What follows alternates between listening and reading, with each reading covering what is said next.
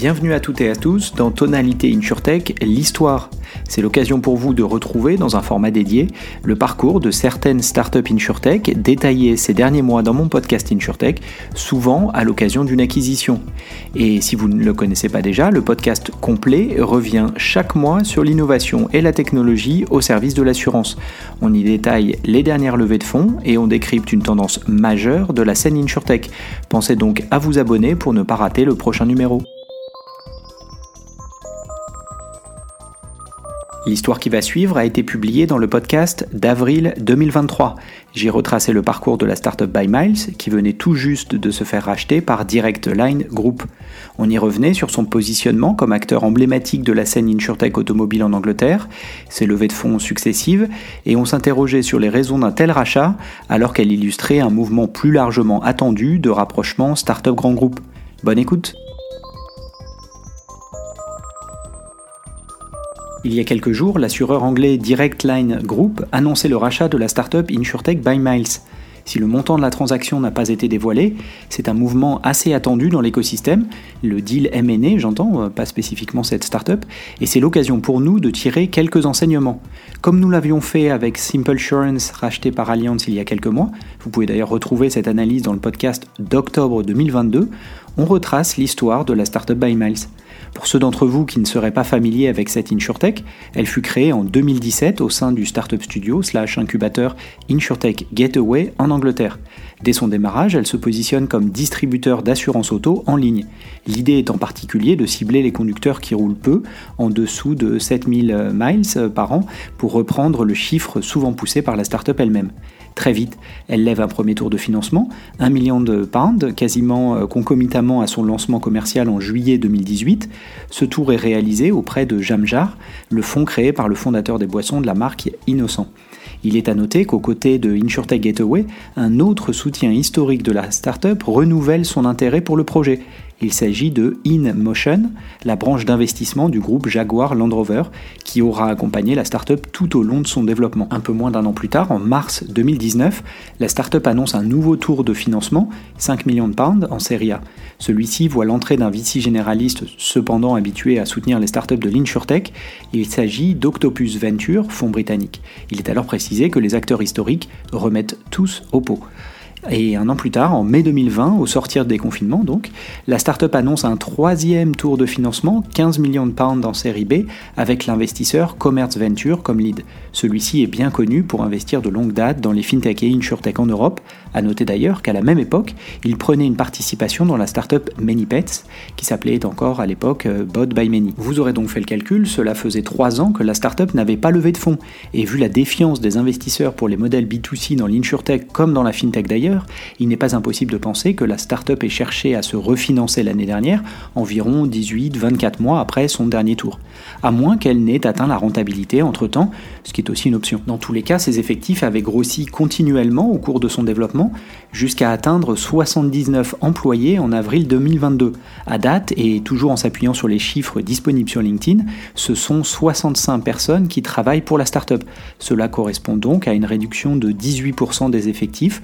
On n'est pas très loin du benchmark hein, qu'on voit sur le marché d'environ 20% de réduction dans la plupart des startups.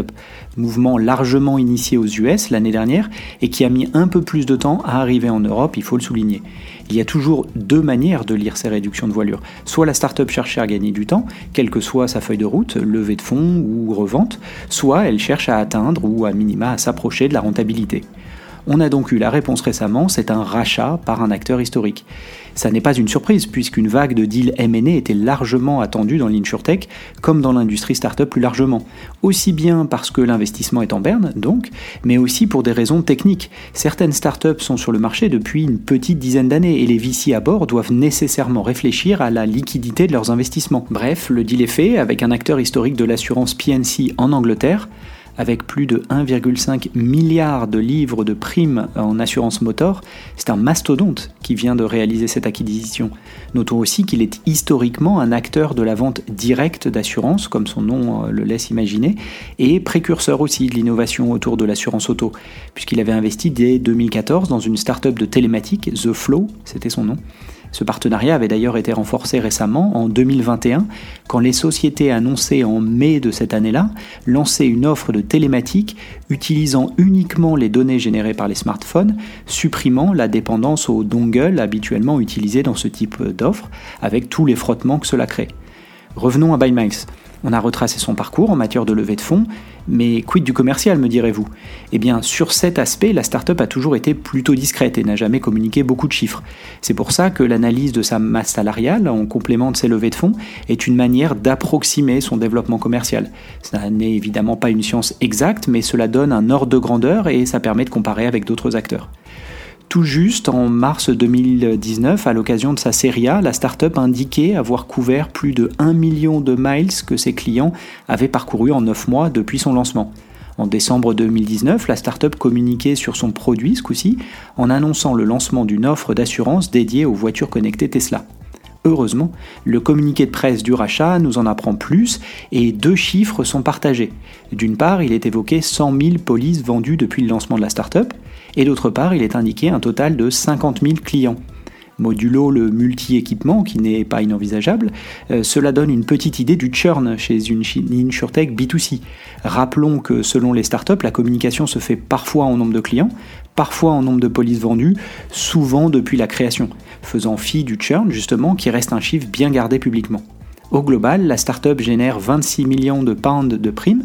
C'est évidemment très faible hein, comparé au grand groupe qui vient de la racheter, c'est même 1,6% très exactement, j'ai fait le calcul pour vous, mais c'est un chiffre non négligeable pour une société lancée il y a un peu plus de 5 ans.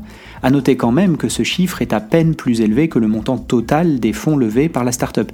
Et j'aime bien faire ce calcul prime émise sur montant levé, car cela donne une idée de l'efficacité capitalistique d'une insurtech ou d'un néo-assureur, alors que ces acteurs distribuant de l'assurance en ligne avaient à mon sens deux objectifs. D'une part, digitaliser l'expérience client, cela est fait, soit via un site internet, soit à travers une application mobile, parfois les deux, et d'autre part, réduire les coûts d'acquisition. C'est ce que le marché doit continuer à vérifier par contre. Et c'est à cette aune que le rachat peut soit correspondre à une acquisition technologique ou produit, pour être plus précis, je pense, le corporate achetant un acteur digital offrant une expérience client de dernière génération. Il peut également s'agir d'un rachat de portefeuille, même si dans le cas présent, la taille du portefeuille racheté semble très limitée comparée au corporate lui-même. Cependant, la notion de coût d'acquisition tient toujours et selon les chiffres de la startup, son efficacité commerciale a pu être un argument supplémentaire conduisant au rachat à noter euh, deux derniers points. D'une part, la startup n'était qu'un intermédiaire et n'avait pas, à ma connaissance, d'agrément d'assurance. L'intégralité des fonds levés ont donc pu contribuer au développement de son produit, au sens technologique du terme, et de sa conquête commerciale.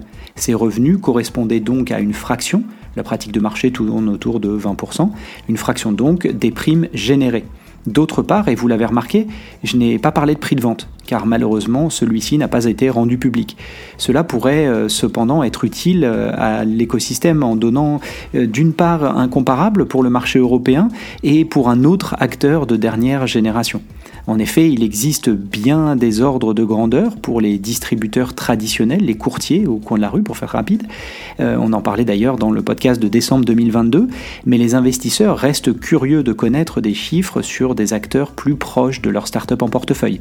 Reste à voir si cela va déclencher une vague de rapprochement start-up grand groupe avec un point d'interrogation qui persiste, quel est le prix de ce type d'insurtech? Affaire à suivre donc. C'est la fin de cet épisode, merci pour votre écoute. Si le contenu vous a plu, n'hésitez pas à le partager autour de vous, auprès de vos collègues. Puis ravi d'échanger ensemble, vous pouvez facilement me retrouver sur les réseaux sociaux, Twitter, LinkedIn. Et évidemment, je vous donne rendez-vous pour le prochain numéro de Tonalité InsurTech. A bientôt